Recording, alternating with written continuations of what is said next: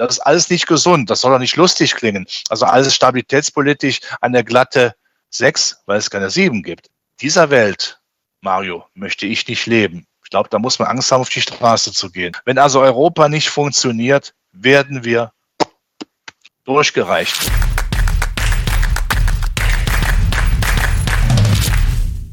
Servus Leute und herzlich willkommen in einem brandneuen Video auf meinem Kanal. Mein Name ist Mario Lochner und ich bin heute zurück mit einem sehr spannenden Gast. Er ist Leiter der Kapitalmarktanalyse der Bader Bank. Herzlich willkommen, Robert Halber. Danke für die Einladung, Mario. Ich bin immer sehr gerne bei dir, das weißt du doch. Das macht immer sehr großen Spaß. Freut mich, ja, dass du zurück bist auf meinem Kanal. Es ist tatsächlich schon wieder ein halbes Jahr her, dass wir gesprochen haben. Ist Wahnsinn, wo die Zeit schon wieder hin ist. Es hat sich viel getan. Jetzt würde ich gerne mit dir einsteigen mit unserem schönen Spielchen. Sieben schnelle Fragen. Ja, ja oder nein? Okay. Ich hoffe, du bist bereit. Ich bin bereit. Steht der DAX am Jahres, steht der DAX am Jahresende höher als heute? Ja. Ist das wirklich schon ein neuer Bullenmarkt? Nein. Nein, oh, das wird spannend. Haben wir den Zinsgipfel in den USA erreicht? Ja. Fallen die Zinsen dann in diesem Jahr noch? Nein. Stehen wir schon mit einem Bein in der Deflation? Nein. Ist künstliche Intelligenz maßlos überschätzt? Nein. Fahren wir den Standort Deutschland gerade im sechsten Gang vor die Wand? Ich sag im siebten Gang. Ja. Siebten Gang. kommen wir gleich mal dazu. Wir wollen natürlich auch gleich zur Börse kommen, aber ganz kurz, weil es gut zu dieser letzten schnellen Frage passt. Im siebten Gang, äh, manche Politiker, hast du beim letzten Mal gesagt, da hat man das Gefühl, sie wirken wie Auftragskiller für die deutsche Wirtschaft. Jetzt haben wir die Rezession äh, in Deutschland bestätigt. Ja, wie tot ist denn der Patient gerade schon? Er lebt noch, aber er kann nicht von alleine aufstehen. Das ist das Problem. Wir wissen ja alle, Mario, die Welt ist ja nicht mehr heile. Ja, wir haben äh, die Weltkultur ist ja nun massiv auch unter Druck. In Amerika mit ihrer ja, blödsinnigen Debatte auch über das Schuldenlimit. Äh, China kommt noch nicht so mhm. richtig in die Pötte. Und da muss man aber aufpassen, dass man natürlich auch zusätzliche Probleme drauf schüttet. Das heißt, wir erlauben uns im Augenblick ja eine Debatte äh, in Deutschland, Europa auch. Misstrauen, Vertrauensvernichtung par excellence. Heizdebatte ist ja da äh, der hervorstechende Pfeiler da, wo man sagen muss, ich weiß nicht mehr, was hier passieren kann und muss, damit wir wirtschaftspsychologisch wieder alles ins Lot kommt. Aber man darf natürlich die Wirtschaftsteilnehmer nicht verunsichern. Das sind wirklich wie scheue Rehe im Wild, Tiere, die darf man nicht verscheuchen. Das macht man aber. Ich habe den Eindruck, da gibt es dann diese berühmten Auftragskiller, die ziehen ihr Programm durch, egal was es kostet. Hauptsache, ich kann nachher sagen, ich habe meine ideologische Agenda durchgezogen, Weihrauch geschwängert, wunderbar. Und dazu kommt dann leider eben auch eine Koalition, die ja nicht zusammenarbeitet. Da gibt es ja Grün gegen Gelb. Und wir haben einen Kanzler, ja, der sicherlich sehr behäbig ist. Man muss natürlich dann auch gerade, wenn man der Meinung ist, man ist Helmut Schmidt 2.0 auch beim Tisch lang. Man kann nicht nur Außenpolitik machen, man muss dafür sorgen, dass der Wohlstandsgedanke in Deutschland dann eben auch bleibt. Die Energiewende, da ist nichts gegen zu sagen, aber sie, man muss sie so umsetzen, dass es ein Exportschlager wird. Ich habe den Eindruck, da sind andere Länder weiter vor. Das heißt, wir erlauben uns zu große Probleme und ich würde mir, das sage ich immer wieder, etwas mehr Ludwig Erhard zurück wünschen, weil die Wirtschaftspsychologie unheimlich wichtig ist. Man muss die Leute mitnehmen, aber man hängt sie ab, man wirft sie quasi vom Zug ab. Wir wollen natürlich nicht nur meckern und schimpfen, sondern auch gleich nur über Lösungen sprechen. Aber ich frage mal ganz frei raus, reicht Asbach gerade noch oder hast du auch schon mal über das Auswandern nachgedacht? Also ich Auswandern ist immer so eine, wenn man später mal sagen könnte, oh, ich gehe ein halbes Jahr nach Amerika, äh, bin ein halbes Jahr in Deutschland oder ich äh, sonst wo in Asien, das kann man ja als Rentner machen, aber ich bin doch kein Rentner und habe es auch noch nicht vor. Aber das sollte ja verhindert werden, dass man grundsätzlich dann auch überhaupt darüber nachdenkt, dass man Deutschland verlässt. Grundsätzlich gefällt es mir hier, aber es wird eben schlechter und ich habe den Eindruck, die Politik verstärkt das Ganze noch. Also von daher, es wäre schön, wenn wir die andere Richtung wieder wieder anstreben könnten. Ja, in der Tat, man muss nicht alles schlecht reden, aber äh, im Augenblick fällt es mir schwer, wirklich zu sagen, Wirtschaftsstandort, was, was passiert hier? Und ich spreche zum Auswandern. Es stört mich, dass Unternehmen neue, neue Facilities, neue Anlagen eher im Ausland aufbauen als bei uns. Es stört mich, dass Amerika, es ist in Frankreich mehr Investitionsobjekte gehoben werden als bei uns. In England auch, mhm. die ja eigentlich aufgrund ihres äh, Austritts aus der EU ja eigentlich gar nicht so gut aufgestellt sind. Das fehlt hier. Und das ist erst der Beginn einer großen Leidenschaft. Und dann haben wir einen Wohlstandsverlust. Und dann haben wir irgendwann Angst vor sozialer Unordnung. Volker Helmer hat ähm, vor kurzem gesagt, um dieses Thema fürs erste Mal abzuschließen, er würde als hanseatischer Kaufmann gerade eher nicht in den Standort Deutschland investieren. Wie sieht es da bei dir aus? Definitiv. Es gibt keinen Grund, hier zu investieren. Warum? Allein die Unsicherheit ist ja riesengroß. Es ist ja nicht nur die Frage, was ist mit Energie? Wie teuer ist sie? Ist sie verfügbar? Sondern auch, was passiert damit in Zukunft? Da gibt es ja überhaupt keine klaren äh, Richtlinien, keine Leitplanken. Es wird ja gemacht, was gerade so mal so einfällt. Und wir wissen ja nicht, wo der Energiepreis in Deutschland in fünf Jahren ist. Darauf lässt sich kein Mensch ein. Da sagt man, da gehe ich dorthin, zum Beispiel in Amerika, das haben wir auch schon mal besprochen mit dem Inflation Reduction Act, wo ich die Sicherheit mhm. habe, wo ich sagen kann, da gibt es eben Atomkraft, da gibt es auch die Erneuerbaren irgendwann, aber im Übergang brennt da eben nichts an. Und gerade dieses Anbrennen im Übergang, das ist ja sehr gefährlich. Unternehmen haben nicht die Muss zu sagen, jetzt warte mal vier, fünf Jahre mal ab, was Deutschland da macht. Und so lange wird es ja offensichtlich dauern, wenn man sieht, wie langsam auch die Bürokratie arbeitet mit Baugenehmigungen beziehungsweise mit irgendwelchen Windkrafträdern oder was weiß ich oder Wärmepumpe, ja, das ist ja auch äh, Glücksspiel heute, ne?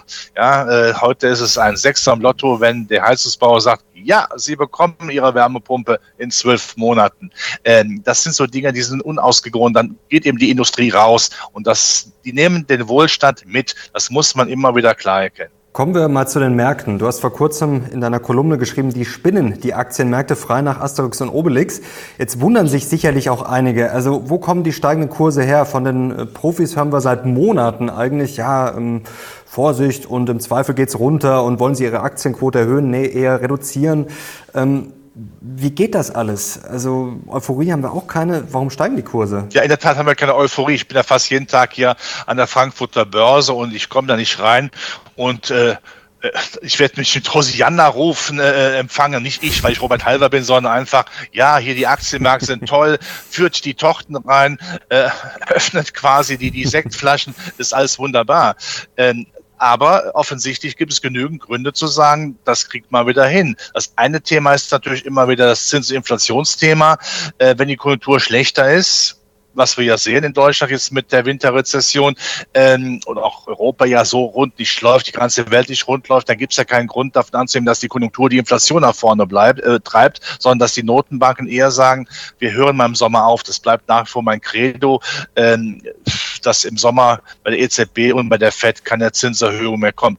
Das hilft natürlich. Das heißt, die Alternativanlageform, so, so langweilig es ist, wenn ich es immer wiederholen muss, nach Inflation bleibt da nichts. Die kommt zwar auch runter, die Inflation, aber da werden auch die Renditen wahrscheinlich wieder fallen. Also von daher bleibt nichts hängen. Das treibt natürlich dann definitiv in den Aktienmarkt rein. Dann haben wir weltweit natürlich äh, eine Konjunktur, die auch schlecht ist, aber es wird ja besser. Zinssenkungsfantasie wird uns ja wahrscheinlich in Amerika in der zweiten Jahreshälfte dann schon beschäftigen. Die Chinesen, dieser große Drache, braucht eine gewisse Zeit, bis er wieder Feuer speien kann. Das wird aber auch passieren. Das hilft natürlich. Und wie gesagt, die auswandernden Unternehmen, die gehen ja dorthin, wo es schön ist. Ja, wie die Urlauber, die am liebsten natürlich dann am Strand liegen, gehen sie dorthin, wo sie Energie zu vernünftigen Preisen kommen, wo eben auch Arbeitskosten niedriger sind, wo Steuer, äh, die Steuern niedrig sind und wo nicht die maledeiten Debatten über Gesundschrumpfung oder, äh, oder äh, Kumbaya, my Lord, äh, singend stattfinden. Das ist der entscheidende Punkt. Und diese Unternehmen können dann eben dann auch brillieren.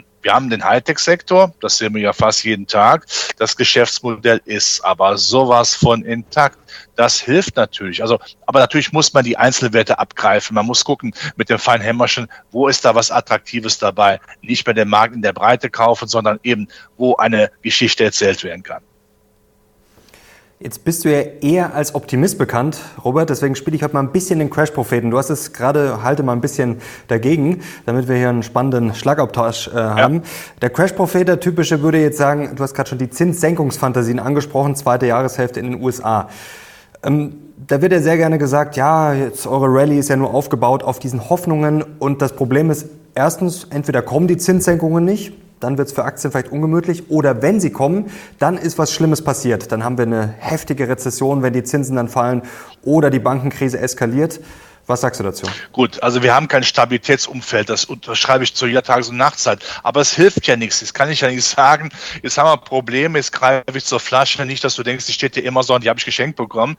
Äh, ja, also keine, das würde ich jetzt auch sagen, also ja, an der Stelle. Keine, keine Legenden. Ich kriege auch jeden Tag eine geschenkt. nicht jeden Tag, das war jetzt vor zwei Tagen. Lassen wir das, keine Legendenbildung.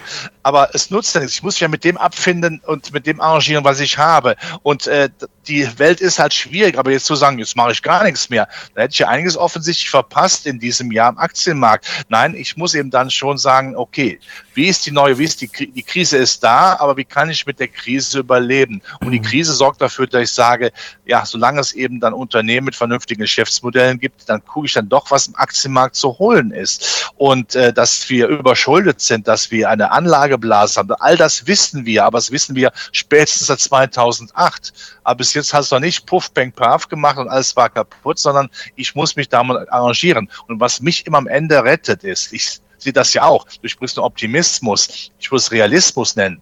Wenn wir zwei Politiker wären, ja, oder die, diejenigen, die uns jetzt zuschauen, wir hätten doch kein Interesse daran, dass das System verreckt. Wir würden alles dafür tun, dass es erhalten bleibt. Natürlich haben wir, haben wir später vielleicht mal ein Problem, aber da werde ich doch aus der Sichtweise doch ganz klar erkennen müssen, dann brauche ich doch keine Zinspapiere, die hundertmal in der Geschichte ausgebucht worden sind. Ja, man muss es ja klar erkennen, ähm, wenn die Amerikaner sich jetzt äh, diesen, diesen Schuldenstreit da erlauben, wo es eine Lösung geben wird, als andere wäre hirnverbrannt, dann wird Washington in Made City äh, umgenannt. Ja, das kann gar nicht anders da sein. Äh, ja, dann haben doch Staatspapiere weltweit, das geht ja dann um den Globus rum, den Charakter von einlagigem Klopapier und selbst dieser Zweck könnte ich nicht mehr erfüllen, weil es ja nur virtuelle Stücke sind. Ja, da brauche ich die Aktien und nach jedem Zusammenbruch, ich rede mal hypothetisch davon, brauche ich da wieder Aktien, das Ganze aufbauen. Das habe ich auch bei dir schon gesagt. Eine Mercedes, eine Daimler, eine BSF haben zwei Weltkriege überlebt, da sind die Aktien da. Und die Aktien sind ja viel anpassungsfähiger. Die gucken ja, wo kann ich produzieren? Wo ist äh, wo kann die Biene den Nektar holen? Dann bleibe ich im, definitiv im Aktienbereich. Also trotz dieser Stabilitätskrisen, Schuldenkrisen, die wir haben, die werde ich nicht leugnen, aber ich muss irgendwie überleben, oder? Das ist gerade schon angesprochen. Wir würden als Politiker im Zweifel auch sagen, wir schieben es irgendwie raus oder wir ja, drucken Geld, wie auch immer. Es gibt ja sehr viele ja, Spielarten. Das ist immer schwer, das natürlich in einem Satz auf den Punkt zu bringen. Aber haben wir das nicht schon sehr lange gemacht? Das ist ja immer das Argument auch der Pessimisten nach dem Motto, ähm, wir kommen dem Knall immer näher und irgendwann muss er halt kommen. Fürchtest du nicht, dass es einfach mal schieflaufen könnte? Jetzt hatten wir ja schon die Inflation, also jetzt, das hatten wir die letzten Jahre ja nicht. Also das kommt jetzt natürlich auch von Angebotsschocks und Lieferkettenproblemen und Co. Aber trotzdem kann das nicht vielleicht ganz schnell gehen? Wie gesagt, jetzt mit den Banken und Co. Also das ist doch schon alles äh, eine schwierige Mischung, oder? Ja, natürlich. Wir haben Riesenprobleme. Auch die Bankkrise in Amerika. Und was wir bis jetzt gehört haben, ist dann die Spitze des Eisbergs. Wenn man überlegt, wie viele US-Banken, gerade die kleinen Banken, die ja bei Gewerbeimmobilien mit dabei waren, da werden in den nächsten zwei, drei Jahren werden da gewaltige Kreditsummen fällig. Mal sehen, ob man die zurückzahlen kann. Aber so, dann nochmal, einfach nochmal die Frage stellt, was wäre es die Alternative? Es gibt da in Amerika eine schöne These. Ja, wir sind überschuldet. Und weil wir überschuldet sind, spielen wir mal Gedanken durch, was wäre denn, wenn wir die Schulden tatsächlich nicht zurückzahlen? Unsere 31,4 Billionen US-Schulden, wir zahlen sie einfach nicht zurück. Was wäre dann passiert? Dann muss, müssen sich die, Amerik die Chinesen vor Augen führen, sie haben Billionen an US-Staatspapieren geliefert, haben dafür bunt bedrucktes Papier bekommen, was einen intrinsischen Wert von Brennwert hat. Toll. Amerika ist eine relativ geschlossene Volkswirtschaft. Die sind in puncto Energie und Lebensmittel autark. Das heißt, sie könnten sagen, so, wir zahlen nicht mehr zurück, die Schulden sind einfach weg. Dass die Welt dann in dem Augenblick zunächst mal massiv zusammenbricht, ist auch klar. Und dass das verdammt weh tut. Aber diese These sagt ja, Amerika kommt natürlich dann wieder raus nach dem Motto, wir haben keine Schulden mehr, wir bauen das Ganze wieder auf, so wie eine Währungsreform bei uns 1948. Natürlich eine sehr geschönte Darstellung. Wir müssen natürlich die geopolitischen Konsequenzen davon betrachten. Die Chinesen will ich das nicht gefallen lassen. Und Übergang zu einem neuen System gibt es natürlich auch dramatische soziale Unruhen. Das manche eben damit, dass man das nicht haben will. Also wird man in der Tat diese berühmte Dose die Straße weiter runterkicken und sagen, wir müssen es irgendwie wieder hinkriegen. Und wir hatten, glaube ich, auch schon mal bei dir besprochen, ähm, was man mit den Schulden macht. Die Griechenland-Lösung ist durchaus eine durchaus in Thinktanks oder Denkfabriken äh, gern diskutierte Variante. Die Schulden packen wir einfach weg, ja. In 60 Jahren werden sie vielleicht mal zurückgezahlt, wenn nicht, schauen wir mal weiter. Aber um Zeit zu gewinnen, das ist alles nicht gesund, das soll doch nicht lustig klingen. Also alles stabilitätspolitisch eine glatte sechs, weil es keine sieben gibt. Aber wie will man das jetzt schultern in einer Welt, die ja ohnehin jetzt nicht auf Zusammenarbeit äh, äh achtet? Vielleicht hätte man früher noch in den 80er Jahren sagen können, komm, jetzt setzen wir uns mal zusammen, G7, aber mittlerweile muss man ja Heerscharen an Ländern zusammenbringen, äh, äh, die man gar nicht mehr über einen Hut kommt, weil ja auch viele Länder, gerade im asiatischen Raum, die Amerikaner nicht unbedingt mögen. Jetzt hast du den IRA, Inflation Reduction Act, schon angesprochen. Ähm, jetzt kann man das ja positiv sehen, natürlich aus amerikanischer Sicht. Viele sagen auch, oh, das ist ja sozialistisch, dass da jetzt so eingegriffen wird. Ähm, du hast es gerade beschrieben. Jetzt sagen viele, oh, irgendwann wird man dann sehen, wenn dann vielleicht die Inflation kommt oder wenn dann mit den Schulden nicht mehr so weitergeht, ja, wer dann ohne Badehose dasteht. Die Frage ist ja nur, ob die Amerikaner dann vielleicht ohne Badehose dastehen, aber auf goldenen Straßen in einer bombastischen Infrastruktur und wir stehen mit Badehose da, aber es funktioniert halt nichts mehr so richtig. Also ist das das Kernproblem aus deiner Sicht? Ja, die Amerikaner haben immer gewusst, dass Schulden machen nichts Verwerfliches ist, wenn es dem Wachstum hilft. Ja, also wir haben ja mit Schulden früher ein Problem gehabt, jetzt machen wir auch welche. Wir investieren aber offensichtlich falsch. Nein, man will einfach nur Folgendes machen, das aus amerikanischer Sicht. Ich muss die jetzt nicht loben, die Amerikaner, aber das machen sie ist ja richtig. Wir wollen die Zukunft gewinnen. Die Zukunft besteht darin, dass wir natürlich im Hightech-Bereich, aber im Klimaschutz äh, die Energiewende schaffen wollen, die auch verkaufen wollen. So, das ist ein wunderbares Anliegen. Dafür machen sie gerne Schulden. Sie werden auch weiterhin Schulden machen und wir haben jetzt 31,4. Wir werden vielleicht irgendwann über 35 und 40 äh, Billionen dann auch äh, nachdenken. So, es geht also nicht darum, wie bekomme ich die Schulden geschultert. Das macht zur Not die US-Notenbank. Wie kriege ich die Wirtschaft Wirtschaft auf Vordermann gebracht. Das machen wir in Europa nicht. Wir könnten jetzt sagen, was die Amerikaner schaffen, schaffen wir auch. Wir machen mal hier äh, die, die, die, die Türen auf, lassen die Fenster auf und frischen Wind rein und überlegen, wie können wir denn unsere Probleme schultern. Das scheitert ja offensichtlich schon daran, dass viele Länder sich untereinander nicht verstehen. Die deutsch-französische Freundschaft, naja, ob die noch äh, so funktioniert wie in früheren Zeiten, ist äh, zu bezweifeln. Und selbst ein Land wie Deutschland selbst macht ja die entscheidend falschen Schritte. Äh, ja, da kann man eben nur sagen, was nutzt uns jetzt, wenn wir hier vielleicht dann doch äh, früher später sagen, dann machen wir weniger neue Schulden, aber wir haben keine Wirtschaftskraft. Ja, ich habe immer gesagt, Schulden machen ist was Wunderbares, wenn es der Wirtschaft, dem Wirtschaftswachstum zugutekommt. Aber wenn es nur darum geht, irgendwelche ideologischen, weihrauchgeschwängerten äh, Programme umzusetzen, ja, äh, dass wir uns alle lieb haben und den neuen Menschen schaffen wollen von Umerziehungsbeauftragten, die aber leider keine Ausbildung haben, die gar nicht wissen, wovon sie reden dann habe ich damit ein Problem. Da ist mir Amerika im Vergleich lieber. Stichwort Amerika und Schulden. Jetzt wird es ja im Zweifel dazu kommen, dass man sich wieder irgendwie einigt in den USA. Trotzdem ist die Kasse dann erstmal leer und da fürchten jetzt viele, wenn diese Kasse quasi wieder aufgefüllt wird, denn da muss ja einiges bezahlt werden. Ich glaube, 150 Milliarden reichen, glaube ich, für eine Woche ungefähr. Ähm, da fürchten jetzt viele, dass das sehr viel Liquidität ziehen wird und dass das vielleicht dann an den Aktienmärkten fehlen könnte. Wie schätzt du denn das Ganze ein? Nein, ich glaube, wenn man sich einigen wird, man wird sich einigen, ist das zunächst mal wieder beruhigend, Motto, der Staatsbankrott der Weltfinanzmarkt Nummer eins, der geht noch an uns vorüber. Das ist durchaus äh, positiv. Aber ich sehe ein anderes Problem dann noch größer. Im nächsten Jahr sind Präsidentschaftswahlen. Im nächsten Jahr werden wir dieselbe Debatte wieder haben. Das heißt, nach der Schuldenkrise ist, äh, ist äh, die neue Schuldenkrise schon äh, im Anflug. Und das stört mich natürlich. Wir wissen auch alle, dass natürlich die Demokraten äh, gerne viel Geld ausgeben und die Republikaner geschürt von Donald Trump hinten natürlich äh, dann auch die beiden Administrationen am liebsten ins Altersheim schicken würde. Ähm, das ist natürlich der Konflikt im nächsten Jahr. Aber zuerst hätten wir dann auch mal definitiv Ruhe. Die Frage ist, wie hoch das Schuldenlimit angehoben wird. Ähm, dass Amerika sparen könnte, dann glaube ich nicht. Das ist so wenig wie wahrscheinlich, dass dir auf einmal schwarze Haare äh, wachsen im Kopf. Das wird es nicht geben. Also sie werden das sicherlich weitermachen. Und die Hoffnung, dass man sagt, ja, wir einigen uns mal von beiden Kammern des Parlaments und äh, Demokraten, Republikaner, wir machen mal einen, einen Schuldenkonsens für die nächsten Jahre. Diese Machtpotenziale wird niemand aufgeben. Also um deine Frage aber zu beantworten, ich glaube jetzt nicht, dass das ähm, massiv die Liquidität äh, binden wird. Liquidität ist nach wie vor, ich finde, auch mit Blick auf die Notenbankbilanz der USA reichlich vorhanden. Ganz kurz zur US-Wahl. Äh, es gibt ein neues Buch von Hans-Ulrich Jörges und der hat da ein ja, Gedankenexperiment aufgestellt. Was wäre eigentlich, wenn Trump die Wahl gewinnt? ist ja nicht unmöglich und dann, sagen wir mal, sich mit Putin verbündet. Ist jetzt natürlich äh, eine sportliche These, aber sieht man daran vielleicht, ja, dass Europa relativ schnell in Probleme kommen könnte? Herr Macron hat ja mal angemerkt, dass man ein bisschen selbstbewusster auftreten sollte. Das hast du ja auch schon öfter vertreten, dass Europa mal äh, sagen, seinen eigenen Weg finden muss. Ist das dringender denn je? Ja, fangen wir mal an mit der amerikanischen Wahl. Wenn am Dienstag Wahl wäre, am nächsten Dienstag würde Trump gewählt werden, definitiv.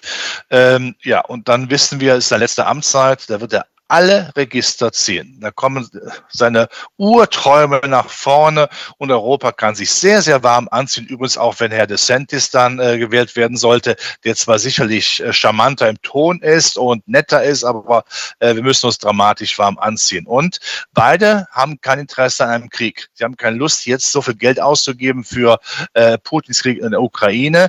Ähm, Trump sagt ja auch, ich könnte diesen Krieg in 24 Stunden dann äh, beenden. Dafür muss er Putin irgendwas hinwerfen. Ähm, damit heißt aber auch wahrscheinlich, die Ukraine würde leiden und äh, auch Europa, eine Haustür würde auch leiden. Wir müssten deutlich mehr in die Verteidigung investieren, was wir im Augenblick gar nicht können. Wir können ja gar keine Panzer produzieren. Ja, selbst wenn wir Sondervermögen haben, wir können ja gar nicht produzieren, weil ähm, die gar nicht äh, das Materialmoment haben. Dann hat Europa sicherlich nochmal große Probleme. Ich gehe sogar so weit und sage, Europa ist nur so toll gelaufen seit dem Ende des Zweiten Weltkriegs, weil eben Amerika die schützende Hand über uns gehalten hat. Wenn sich aber dann Amerika mit Putin, Russland verbündet, um die Chinesen klein zu halten, wohl wissen, dass die Russen und die Chinesen auch keine Liebesbeziehung haben, das muss man sehr klar erkennen, ja, da wird Europa dazwischen relativ stark zerquetscht. Ja, also von daher könnte ich mir das sehr gut vorstellen. Die Amerikaner wollen für Krieg das Geld nicht mehr ausgeben. Sie wissen, dass sie Schulden haben. Die werden zwar weitere Schulden machen, aber die machen sie lieber für ihre eigenen Interesse, als damit vielleicht einen Krieg zu finanzieren, der jeden Tag Unsummen kostet. Nochmal kurz zur Börse. Du hast es vorher schon angesprochen. Äh, Big Tech ist zurück. Wir haben tatsächlich das letzte Mal im November, ähm, da hatte Big Tech noch einen Durchhänger. Da haben viele gesagt, oh, ist da jetzt vielleicht die Vorherrschaft vorbei? Da hast du damals auch klar gesagt, nee, die sind viel zu stark, hat sich alles gut erholt. Jetzt noch der KI-Hype, aber ja, der Pessimist würde jetzt sagen, das ist doch mal wieder nur ein Hype. Eigentlich wird das jetzt getrieben gerade von diesen KI-Fantasien und von den wenigen großen Playern. Wir haben doch überhaupt keine Marktbreite. Das ist doch ein ganz dünnes Höschen, ganz dünnes Nümmerchen. Ja, das stimmt grundsätzlich. Von daher ist wichtig, dass KI eben nicht alleine steht beim Unternehmen X, die nur KI machen würden, sage ich jetzt mal, sondern dass KI angebunden ist an große Konzerne, die quasi auch die Basis in anderen Bereichen, Cloud Computing, was weiß ich, Rationalisierung oder Digitalisierung haben, damit es eben äh, zwar mit läuft, aber nicht ein, ein starkes, nicht der, der, der starke äh, der Fokus hat, den 100% Fokus hat. Und das ist ja auch der Grund, warum zum Beispiel eine Microsoft durchaus gut äh, aussieht, ja. Äh, Nvidia zum Beispiel auch, das haben wir ja auch. Also KI lässt sich ja, lässt sich ja definitiv äh, nicht mehr wegdrücken. Da muss man gar nicht über Microsoft äh, Chat GPT nachdenken. Das sind ja nur die, die kleinen Spitzen und die amüsanten Spitzen. Aber es geht ja dramatisch weiter. Und äh, in fünf Jahren werden wir über Dinge reden, äh, Mario. Äh, da werden uns die Ohren schlackern. Also KI ist ein ganz massiver Treiber, auch für die Produktivität, für auch Inflationsbekämpfung. Natürlich es sind damit natürlich auch Wertschöpfungsketten immer besser äh, darstellbar und wer KI beherrscht, beherrscht die Welt. Aus dem Grund werden ja beide Länder, USA und China, brutal genau dort investieren und alles dafür tun, damit sie da weltführend sind. Europa bietet da wenig bis nichts um es sehr klar zu sagen. Also auch hier ist die Zukunft, die Zukunft ohne Europa statt und wir können dann zuschauen und sagen, auch die sind aber gut, ja. Äh, aber das ist für unser Wirtschaftswachstum sicherlich sehr negativ. Wir können zwar die ganzen Technologien einkaufen, aber dafür werden wir auch richtig zur Kasse geboten. Und was ich heute auch nochmal sagen möchte, habe ich schon mal gesagt, Amerika hat uns nicht mehr lieb. Amerika, Europa interessiert Amerika nicht mehr so wie früher da schauen die gar nicht mehr so drauf. Das sagen mir amerikanische Geschäftsfreunde auch hier aus der Vermögensverwalter-Szene immer wieder. Ihr habt einfach nicht mehr das Sexappeal. Mhm. Ja, und äh, Sachen, für die wir stark waren früher, ähm, ja, die sind auch ein bisschen am Wanken, da ist viel im Umbruch. Zum Beispiel auch die Bauwirtschaft, ja, die soll ja gerade auch am Boden liegen. Das hört man ja immer öfter, dass quasi gar nichts mehr gebaut wird. Das sagen die Pessimisten jetzt auch so, das erste Quartal, also das ist alles noch okay. Wir leben noch quasi vom Bestand, von den vollen Auftragsbüchern. Aber erstens knallen die Zinsen ja erst mit Verzögerungen rein und eigentlich geht gerade gar nichts mehr. Also in ein paar Monaten wird man es dann spüren. Also hast du da nicht Angst, dass die Wirtschaft schon so eine ja, harte Bremsung hinlegt? Vor allem, wie gesagt, allein in Deutschland, wir sind ja jetzt schon in der Rezession und wenn das jetzt so weitergeht, dann könnte das nächste Quartal ja richtig lustig werden. Ja, aber äh, dem Pessimisten muss man sagen, ja, für, für den Wirtschaftsstandort gilt das. Wir haben ein Problem und es ist äh, nicht schön, was wirtschaftlich hier in Deutschland passiert. Aber die Unternehmen, die wir haben, die sind ja also nochmal für den Wirtschaftsstandort mit, mit irgendwann, vielleicht auch mehr Arbeitslosen und Wohlstandsverlust, das tut einem vom Herzen leid, aber da muss man Richtung Berlin schauen, von mir aus gesehen, also so rechts. Ähm, die machen da, äh, wie ich finde, eine falsche Politik und dann gucken wir in die andere Richtung, das ist Brüssel. Ähm, da äh, habe ich auch den Eindruck, dass man vor allen Dingen idealistisch denkt, aber nicht pragmatisch und wirtschaftlich vernünftig. So, aber die Unternehmen, die was können bei uns, ja, äh, die können ja auswandern, das haben wir eben besprochen. Die brauchen ja nicht hier zu produzieren. Mhm. Das heißt, wir werden schlechter, aber das, was wir haben, tolle Unternehmen, auch im Klimaschutz und teilweise auch zumindest in der Zuliefertechnologie, ähm, die werden das hier sicherlich nicht sich lange anschauen, denn sie wollen ja überleben und damit haben wir ein Problem. Und wir schaffen es eben nicht, diese Zukunftstechnologie, diesen Übergang von, ich sag mal, Old Economy zu New Economy hier bei uns stattfinden zu lassen. Und das ist eben der, der negative Punkt. Und das spricht aber dann nicht gegen den Aktienmarkt. Hauptsache, die Unternehmen verdienen irgendwo Geld. Das tun sie offensichtlich dann auch in Zukunft und dann ist das gut. Aber wir bluten hier aus. Wir haben einen Wohlstandsverlust, definitiv. Jetzt hast du vorher aber gesagt, es ist noch kein neuer Bullenmarkt. Also du bist auch gerade so ein bisschen hin und her gerissen. Also du bist jetzt schon eher positiv, entspannt, aber ähm, nicht euphorisch, sagen wir es mal so. Warum kein neuer Bullenmarkt? Ja, ein Bullenmarkt nicht? macht sich äh, bei mir nicht nur fest daran, dass jetzt hier irgendwie der DAX vor kurzem ein neues Allzeithoch hatte, es macht sich daran fest, wie ist denn die Stimmung? Ich habe eben davon äh, gesprochen, wenn ich die Frankfurter Börse äh, betrete, da ist jetzt nicht äh, die Laune so, dass man sagen muss, es gibt überhaupt keine schlechten Zeiten mehr. Viele sind abgesichert mit Putz äh, und der DAX ist ja noch hochgetrieben worden, weil viele natürlich dann auch oder auch hochgetrieben worden, weil viele die negativen Nachrichten jetzt immer stark inhaliert haben, gemerkt haben, der Markt will mal nach oben, ich muss mit drauf hochspringen. Aber die Absicherungen sehr, sehr, sehr, sind sehr stark, auch in Amerika. Das ist für mich kein Bullenmarkt, wo man sagt, ja, ich muss Aktien haben. Da sind wir nicht. Und das ist auch eine Absicherung nach unten. Wenn alle eher, naja, es sieht zwar gut aus, aber sind wir ein bisschen vorsichtiger, ist das ja die Lebensversicherung nach unten. Wo sollte ein richtiger Crash herkommen, wenn nicht der berühmte schwarze Schwan eines US-Staatsbankrotts oder eines Angriffs Chinas auf Taiwan stattfindet? Ja, ähm, das spricht dafür, dass das Ganze dann doch ausgewogen ist. Und wie gesagt, vergessen wir bitte nie äh, die Zinskomponente. Wenn der Zins diese Attraktivität nicht ausstrahlt, dann schaue ich eben, wo ich glücklich werden kann im Aktienbereich. Und die Branche haben wir besprochen. Aber gibt es kein Risiko, also jetzt wissen wir, die Risiken, die wir nicht kennen, sind die gefährlichsten im Zweifel. Ähm, aber gibt es nichts, wo du sagst, oh, da kriege ich schon Bauchschmerzen? Vielleicht Stichwort Immobilienmarkt, Gewerbeimmobilien, Taiwan hast du auch gerade schon angesprochen. Gibt es was, wo du sagst, oh, da, da, ja, da würde ich gar nicht dran denken? Wir haben Probleme, wir haben Krise, wir haben Konflikte, wir haben Krieg, wir haben die Auseinandersetzung äh, zwischen äh, West und Ost, also freie und autoritäre Welt. Wir haben äh, keine Endglobalisierung, aber äh, zumindest oder nicht ein Ende der Globalisierung, aber es läuft ja nicht mehr so rund wie 2019. Das sehe ich. Wir haben diese Überschuldung, wir haben die Stabilitätsdefizite. Das ist alles klar, das sehe ich ja auch. Aber da muss man doch fragen, warum ist der Markt aber dennoch bereit, andere Dinge zu sehen oder auch, äh, ich sag mal, in der dunklen Zeit auch mal ein paar positive Punkte zu sehen. Arrangiert er sich eher mit den Problemen? Oder sind wir gerade in Deutschland ja immer sehr verliebt in, in, in, in Krisen und Konflikten? Wir wissen natürlich alle, Medien lieben die dunklen Farben, weil es mehr Klicks und Quoten gibt und damit Werbeeinnahmen. Holdrio. Aber äh, der Markt scheint das anders zu sehen und sagt, nee, ich muss damit, das haben wir eben auch schon besprochen, ich muss mich damit arrangieren und damit ist es klar. Aber die Risiken sehe ich auch. Und ich sage, wenn die Amerikaner jetzt einen Staatsbankrott machen würden, tun wir mal so, als wären äh, sie verrückt. Ja, würden die Verrückten die Anstalt in Amerika übernehmen. Dann wäre das sicher ein anderes Szenario. definitiv. Oder wenn die Chinesen jetzt mit Gewalt Taiwan sich aneignen würden, ist das ein anderes Szenario. Aber ich kann ja jetzt mein Leben nicht damit zubringen, wenn ich morgens aufstehe. So, wo ist der erste schwarze Schwan? Jetzt gucke ich mir alle Pfützen an. Ist da einer? Das ist keine Lösung des Problems. Ich muss überlegen, was ist denn realistisch? Wohl wissen, das sagst du auch, dass natürlich Risiken nicht ausgestorben sind. Aber wenn wir immer nur Risiken, potenzielle Risiken vermeiden wollten, hätten wir nie Aktien gehabt, oder? Hätten wir uns immer brav mit Festgeld und Staatspapieren äh, erfreut. Auch wohl wissen, dass man damit nicht verdient, aber Sicherheit ist doch toll. Denn das ist keine Sicherheit, das ist die falsche Sicherheit. Und gerade Neuentwicklungen, Megathemen, die möchte ich doch haben. Und die laufen vielleicht dann deswegen, weil wir Krisen haben. KI oder Technologie läuft vielleicht deswegen auch nur, weil eben äh, der Wettbewerb weltweit da ist, der sagt, wer hat das Sagen in der Welt? Und darauf muss man dann eingehen.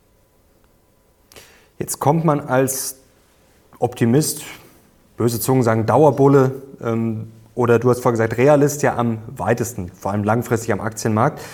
Jetzt bist du ja auch Profi und bist eigentlich meistens optimistisch. War es das auch letztes Jahr, als viele gesagt haben, um Gottes Willen, jetzt gehen bald die Lichter aus. Ähm, warum sind so viele Profis immer noch so pessimistisch? Jetzt kann man natürlich sagen, okay, jetzt sind wir hochgelaufen, jetzt ist es vielleicht besser, vorsichtig zu sein, aber gefühlt zieht sich das jetzt schon sehr lange durch. Ähm, haben die Angst, sich zu blamieren nach dem Motto, ja, wenn ich jetzt sage kaufen und dann geht's runter, dann äh, ja, zeigen alle auf dem Finger mit äh, auf dem Finger äh, auf mich äh, oder was ist das? Oder haben die einfach keine Ahnung? Ja, das ist äh, vielleicht irgendwo, wie kann man es nennen? Das haben, dort, die haben Ahnung, die haben sehr, sehr gut, sehr viel Ahnung, äh, äh, die Jungs und Mädels. Aber äh, man ist natürlich permanent auch in der Rechtfertigung. Ja, man muss permanent den Kunden sagen, mhm. was habe ich gemacht, war ich schlecht oder gut. Und da ist natürlich dann so ein gewisser Konsens zu sagen, na ja, wir sind mal vorsichtig, das war schon auf der sicheren Seite. Übrigens dasselbe Phänomen haben wir in der Politik, wo man auch sagt, ja, eher mal äh, äh, Vorsicht äh, walten lassen und äh, dann macht man das eben nicht. Aber äh, ich glaube, was immer zu kurz kommt, ist neben der Absicherung und neben den Problemen, nochmal, die sehe ich auch. Also äh, Dauerbulle, Daueroptimist, äh, ich sehe die auch, aber was mache ich denn jetzt? Ich muss ja jetzt auch da, ich kann sagen, die Welt ist schlecht. So, dann kann ich sagen, ich, ich greife zur Flasche und dann war es das für mich. Oder äh, was mache ich denn daraus? Ich muss das Beste daraus machen und solange es eben, das ist eben das Thema Megathemen, solange es Megathemen gibt, die offensichtlich attraktiv sind, ja, dann fühle ich mich dort wohl und hole da meinen Nektar aus der Blüte raus. Das ist ja dann entscheidend. Aber natürlich große Kapitalsammelbecken, große äh, Fondsmanager, klar, wenn man da mal daneben liegt und die Konkurrenz ist ja gewaltig, dann ist das Geld auch schnell futsch. Ich verstehe das ja auch. Das ist auch eine, ich habe immer gesagt, Fondsmanager oder Vermögensverwalter, das ist für mich die Krone der Schöpfung in der Finanzindustrie. Die müssen Verantwortung übernehmen. Ja, äh, das äh, ist nicht einfach, aber Gut, aber irgendwie, man muss ja trotzdem irgendwas machen und äh, der gesunde Menschverstand, ich sage es nochmal, dass die Politiker uns möglichst nicht verrecken lassen wollen, das ist so etwas wie ein Finanzgesetz Nummer eins. Nee, Nummer zwei. Nummer eins ist, die Notenbanken lassen uns nicht fallen. Ich darf das im Marienmonat Mai sagen. Patronien voller Güte uns alle Zeit behüte. Deswegen fürchtest du auch die Bankenkrise nicht, weil du davon ausgehst, dass notfalls, wenn es weitergehen sollte, vielleicht Frage zuvor, ja, geht es da noch weiter und wenn ja, du rechnest damit, wenn es weitergehen würde, dass dann einfach Geld draufgeschmissen wird? Also vor dem Wochenende, wo die Credit Suisse gerettet wurde, beziehungsweise das mhm. Problem äh, verniedlicht wurde, habe ich freitags vor ein Interview gegeben, wo ich gefragt, haben Sie Angst vor dem Wochenende? Da habe ich gesagt, wieso? Kommt meine Schwiegermutter? Ja, äh, nein, mhm. nein, natürlich wegen der Bankenkrise. Ja, halber seien Sie bitte mal, äh, äh seien Sie bitte mal ein bisschen nüchtern, nicht nüchtern, sondern ernst. Nein, ich habe gesagt, nein, ich habe keine Angst, weil ich weiß, ich weiß nicht, wie gerettet wird, aber es wird gerettet, weil äh, das kann man nicht zulassen. Dann wird der Stöpsel gezogen, das ist vorbei. Und dann das ist das politische, der politische Hintergrund. Dann geht man davon aus, äh, in Amerika gibt es noch viele andere Banken, die Probleme haben, in Europa vielleicht auch, obwohl wir ja unsere Banken teilweise kaputt reguliert haben. Von daher sind sie ja von der Bedeutung weltweit nur so klein. Aber das zuzulassen, ja, wäre verkehrt. Natürlich kann man jetzt sagen, Mensch, das ist doch alles Mumpitz, was hier läuft. Da muss doch einfach mal der große Sensemann kommen und alles wird mal auf Null zurückgefahren, damit wir Normalität haben. Dieser Welt Mario, möchte ich nicht leben. Ich glaube, da muss man Angst haben, auf die Straße zu gehen. Also von daher, ähm, Ja, im Zweifel würden Angeklagten, sage ich einfach, dann lassen wir es doch bitte so weiterlaufen, machen wir das Beste daraus und äh, ja, denn die Alternative ist vielleicht, verkauft sich gut medial, aber ist für den Durchschnittsbürger, für Herrn Mayer und Frau Schulze sicherlich nicht attraktiv. Zinsgipfel hast du gesagt, haben wir erreicht. Also du rechnest am 14.06., ähm, wenn die FED wieder kommt, mit einem Stopp. Jetzt ist natürlich die Frage, wird es eine Pause? Geht es danach nochmal weiter oder ist es der Stopp? Ähm, und äh, was macht die EZB? Das ist ja auch spannend. Äh, da ist ja, ja die Tendenz eher noch ein bisschen äh, schärfer nach oben. Ja, ja, also ich fange mit der FED an. Ich, kann, ich könnte mir vorstellen, dass sie nichts mehr macht, ja, aber nicht sagt, dass sie auch in Zukunft nichts mehr, sondern nur von Zinspause, wie du es auch redest. Das mhm. ist ein mhm. bisschen dann so die, die, die, das Alibi. Die könnten aber noch was Verlust machen, ja, äh, weil sie mhm. auch merkt, dass die amerikanische Volkswirtschaft ja überhaupt nicht äh, rund läuft und äh, Kredite wirklich einbrechen, nicht mehr vergeben werden, weil einfach äh, das Zinsgeschäft sich nicht mehr lohnt aufgrund der inversen äh, Zinsstrukturkurve und die Bankenkrise ja gerettet werden muss. Die EZB macht noch zwei, zwei Zinserhöhungen, ja, dann ist sie aber auch eben durch, äh, weil sie auch merkt, ja, Europa läuft ja auch nicht rund. Ähm, damit hat sie zwar die Inflation nicht eingefangen, aber sie wird natürlich dann vollmundig sagen, aber die Zinserhöhungen brauchen ja eine gewisse Zeit, ja, bis sie dann auch in der Konjunktur wirken und wir dürfen nicht übertreiben und ähm, dann wäre auch da das Thema durch. Da werden Sie auch nicht sagen, das war heute die letzte Zinserhöhung. Sie werden es auch anders formulieren, aber äh, wir wissen natürlich alle, das war sie. Weil wir kommen in dieser überschuldeten Welt mit diesen Problemen, kommen wir nicht an einer möglichst zinsgünstigen Finanzierung auch der europäischen Welt äh, vorbei. Und am liebsten aus Sicht der Finanzpolitiker, wenn die Inflation höher ist als der Zins, dann kann man sich auch noch entschulden. Ich glaube nicht, dass, dass der, unser Bundesfinanzminister, dass der ähm, wirklich ein Problem damit hat, wenn die Inflation dann doch ein bisschen höher ist als der Zins. Das hilft ihm dann auch, ja. Würde er nie so in die Kamera sagen, aber ich kann mir vorstellen, würde man ihm einen Schluck geben, würde er dazu durchaus stehen. Ähm, Frage Anleihen, sind die wieder spannend? Ähm, jetzt nicht wegen 3% Zinsen, ist sicherlich auch vielleicht für den einen oder anderen ganz interessant oder vielleicht auch schon 4 oder 5%, sondern eher kurstechnisch. Also wenn wir jetzt davon ausgehen, wir erreichen den Zinsgipfel und die Zinsen kommen vielleicht wieder runter, kann man da Kursgewinne mitnehmen aus deiner Sicht? Ist das äh, eine Idee. Ich finde, eine schöne Idee wäre zum Beispiel Unternehmensanleihen zu setzen in den USA und Europa. Warum sollte man da nicht auch, wenn die mhm. Kultur sich dann doch über China wieder längerfristig festigt, dann auch eben äh, die Zinsangst dann vergeht, warum sollte man äh, da nicht äh,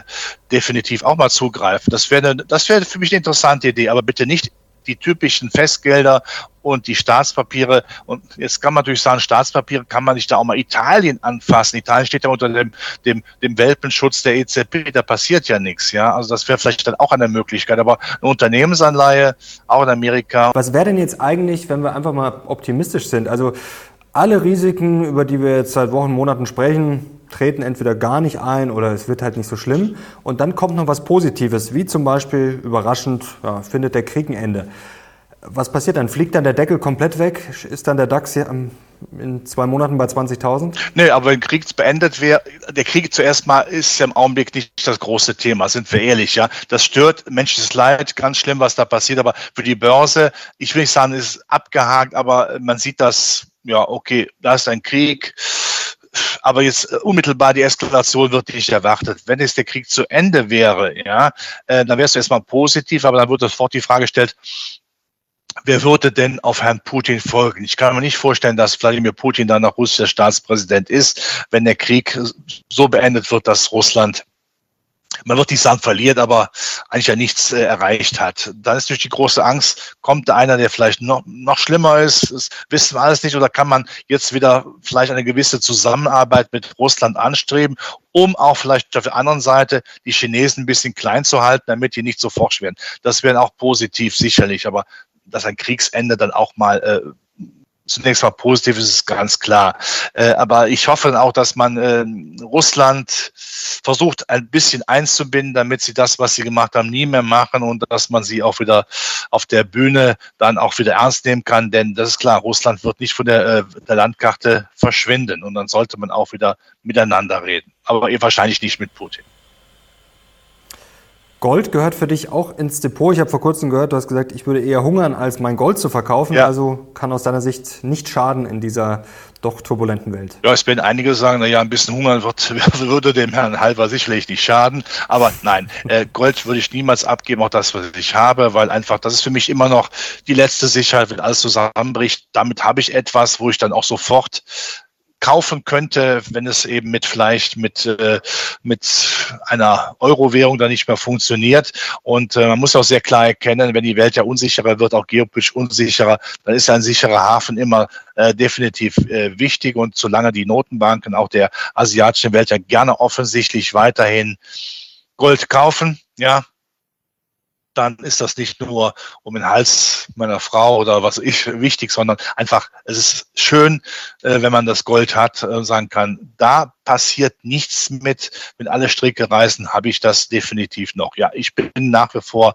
ein Goldfan, auch wenn man sicherlich sagen muss, es wird jetzt nicht durch die Decke gehen, weil da muss man Gold ja immer auch sehr durchaus auch sagen, es gab ja lange Phasen, wo es zäh war, ja, wo es nicht gelaufen ist. Aber als Depotbeimischung, wie ich immer so schön sage, zehn Prozent des liquiden Vermögens, ja, unbedingt, definitiv. In, wenn du jetzt Silber könnte man noch sagen, da kann man sich fast nur wundern, dass Silber nicht durch die Decke geht, denn es wird ja definitiv gebraucht für die Solarenergie, ja, für Elektromobilität und es wird nicht so viel, eigentlich nicht so viel oder sicher nicht so viel Unzen gefördert, wie man braucht. Wieso steigt dieser Silberpreis nicht verdammt nochmal, ja? Also von daher, äh, aber längerfristig denke ich schon, sollte man auch das Herz für Silber sich ein bisschen erwärmen, denn das wird in der Tat gebraucht. Noch ganz kurz Emerging Markets. Da wird auch gerade viel diskutiert nach dem Motto, ja, da ist ja natürlich in sehr vielen ETFs äh, China stark vertreten, also das Taiwan-Problem und läuft ja auch schon seit Jahren schlecht. Ähm, würdest du trotzdem erst recht drauf setzen? Sind die Emerging Markets vielleicht ja, irgendwann mal wieder dran oder sagst du, ja, eigentlich muss man sich diese Risiken da nicht auch noch ins Depot holen? Also die klassischen Märkte sind Europa und Amerika. In Europa eher die Zykliker, in Amerika die Hightech-Werte, aber die Schwellenländer, ich meine sehr viele, ne? Und die Emerging Markets, äh, mhm. die sollte man eben auch, das ist auch die Depotbeimischung. Ich meine, China hat zumindest jetzt ja nicht mehr ähm, den Anflug zu sagen, wir müssen Marktwirtschaft komplett bekämpfen, wir machen nur eben Kommandowirtschaft, sie lassen ja wieder diese marktwirtschaftlichen Elemente auch zu, ist auch gesund, das hilft natürlich auch. China ist natürlich nach wie vor ein wichtiger Faktor für die Weltkonjunktur, strahlt ja auf die Nachbarländer aus, muss ja nicht immer nur China sein, geht ja auch mit Indonesien, Thailand oder äh, Korea. Japan hält sich wie ich finde, äh, stabil. Ist kein Emerging Market, ist mir schon klar, aber stabil. Ja, und Brasilien, na gut, äh, Rohstoffe braucht man zwar, aber man braucht auch eine Industriepolitik, die vielleicht vom jetzigen brasilianischen Staatspräsidenten nicht immer so ernst genommen wird. Wohl wissend, dass der Vorgänger auch sicherlich nicht besonders gut war. Jetzt hast du vorher, ist mir ein Satz aufgefallen, hast gesagt, nicht unbedingt auf den breiten Markt setzen. Normalerweise bist du ja schon auch ja, Fan oder Vertreter von ETFs. Du hast gesagt, mal schauen, wo, ja, wo was geht.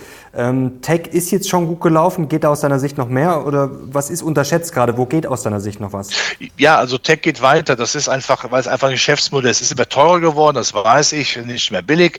Aber ähm, diese, diese Geschäftsphilosophie im auch im Wettstreit mit Amerika, China dazwischen äh, vorn zu sein, geht weiter. Maschinen, die sich selbst, die selbst weiterentwickeln. Überleg mal, äh, was nochmal, ich habe eben gesagt, was in fünf Jahren ja vielleicht mal oder definitiv passieren wird. Das sind ungeahnte Möglichkeiten. Da würde ich weiter ein sehr starkes Auge drauf richten.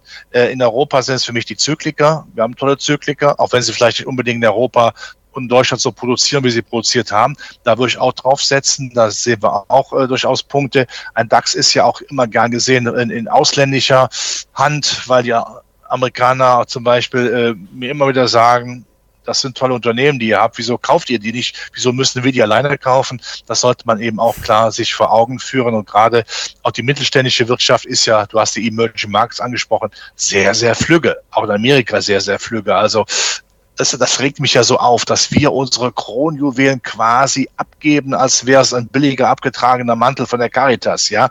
Ähm, dass wir die nicht hier halten können, um die Potenziale bei uns zu nutzen. Aber es sind tolle Unternehmen. Also wir haben nach wie vor tolle Unternehmen. Und noch einmal, dürfen nie den Fehler machen, Wirtschaftspolitik mit Wirtschaftsunternehmen zu vergleichen.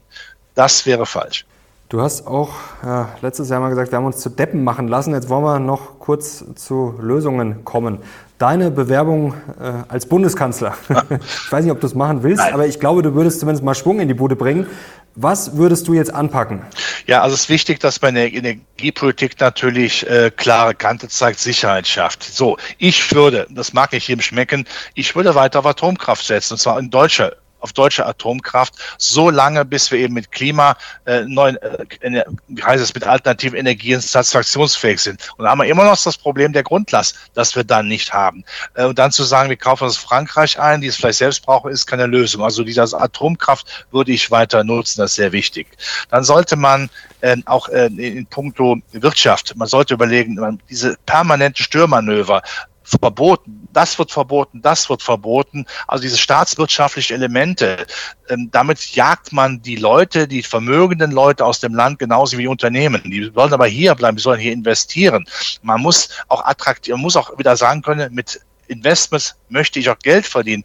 Das ist nichts Verwerfliches. Das würde man auch zum Beispiel im Wohnungsbau sehen. Wenn man da nicht so viele Vorschriften und Bürokratie hätte, das wäre unheimlich wichtig. Und das, was wir können, wie halten wir das hier? Unternehmen muss man sagen, wir bieten euch die Energieperspektive, eine steuerliche Perspektive, ähm, eine vernünftige Arbeitsmigration, dann ist das, äh, dann wäre da schon mal viel mit gewonnen. Wahrscheinlich müssen wir auch eine gewisse Zeit, müssen wir auch subventionieren. Aber es ist einfacher zu subventionieren, wenn wir nicht von null subventionieren äh, müssen, sondern zumindest in puncto Atomenergie schon etwas haben. Also das, was man kann, muss man fördern und fordern. Und äh, das haben wir in den letzten Jahren auch unter der Vorgängerregierung überhaupt nicht gemacht. Die Potenziale müssen genutzt werden. Wir sind die Standortfaktoren hinzubekommen, dass die Unternehmen hier bleiben ich weiß, das ist äh, vieles auch EU-Recht, das ist oft ein Handicap, äh, weil wir es auf EU-Ebene hin äh, machen können. Das heißt, von daher äh, wäre die Frage nicht an mich, was würdest du machen, wenn du Bundeskanzler wärst? Im Grunde genommen müsste man eine Stufe höher gehen. Was würde man machen, wenn man, äh, wenn man äh, EU-Kommissionspräsident wäre? Wohl wissen, dass man da auch viele Fallstricke natürlich dann äh, umgehen muss. Aber und das ist, glaube ich, das Entscheidende. Wenn Europa nicht zusammenhält, und ich weiß, es gibt große Probleme und ich kenne die Sehnsucht vieler Leute, die sagen, wir müssen die alte, die alte Nationalstaatlichkeit wieder herbeiführen. Es würde nichts mehr, nichts mehr bringen. Wenn also Europa nicht funktioniert, werden wir durchgereicht. Da, da, da funktioniert ja leider in Migrationsfragen nichts, in Wirtschaftsfragen, Steuerfragen, in außenpolitischen Fragen relativ wenig. Da ist man immer sich teilweise noch spinnefeind. Jeder kocht sein eigenes Süppchen. Das können wir uns nicht mehr erlauben, wenn wir es so weitermachen. Ja, dann ist das Industriemuseum unsere, unsere Vision. Dann werden wir zum großflächigen Ackerbau und Kartoffellieferanten. Aber das ist nicht das, was Wertschöpfung bringt. Da muss, muss Europa arbeiten. Das ist nicht nur ein deutsches Problem, ein europäisches Problem. Und da sehe ich im Augenblick, wenn ich auch viele ähm, gut Meinungen höre, was man alles äh, noch ändern muss und wo man Bürokratie reinmachen muss, Wer kapiert denn das noch? Das schafft doch keiner mehr in die Birne reinzubekommen. In so einem Szenario wird in Europa nicht investiert. Da geht man lieber nach Amerika oder nach Asien. Robert, wollen wir hoffen, ja, dass ein paar Politiker zugeschaut haben und dass wir den Laden wieder nach vorne kriegen und nicht als Industriemuseum enden. Wenn doch, dann hoffentlich kriegst du dann auch viel Schnaps geschenkt, dann komme ich vorbei. Wie, wie, gesagt, also ich, ich, trinke fast gar nichts, aber nur ein Geschenk ab und zu, ne? Passte jetzt einfach, steht auch einfach hier, ne? Okay. Mario, danke dir. Ne? Ich danke dir. Mach's gut. Herzlichen Dank dir. Ja. Hat wieder großen Spaß gemacht. Wir auch. Und ich hoffe euch auch. Wir kriegen einen Daumen nach oben und ich bin sehr gespannt auf eure Kommentare. Danke dir, Robert. Danke euch fürs Zuschauen. Wir sind jetzt raus. Bis zum nächsten Mal. Glück auf. Ciao. Glück auf.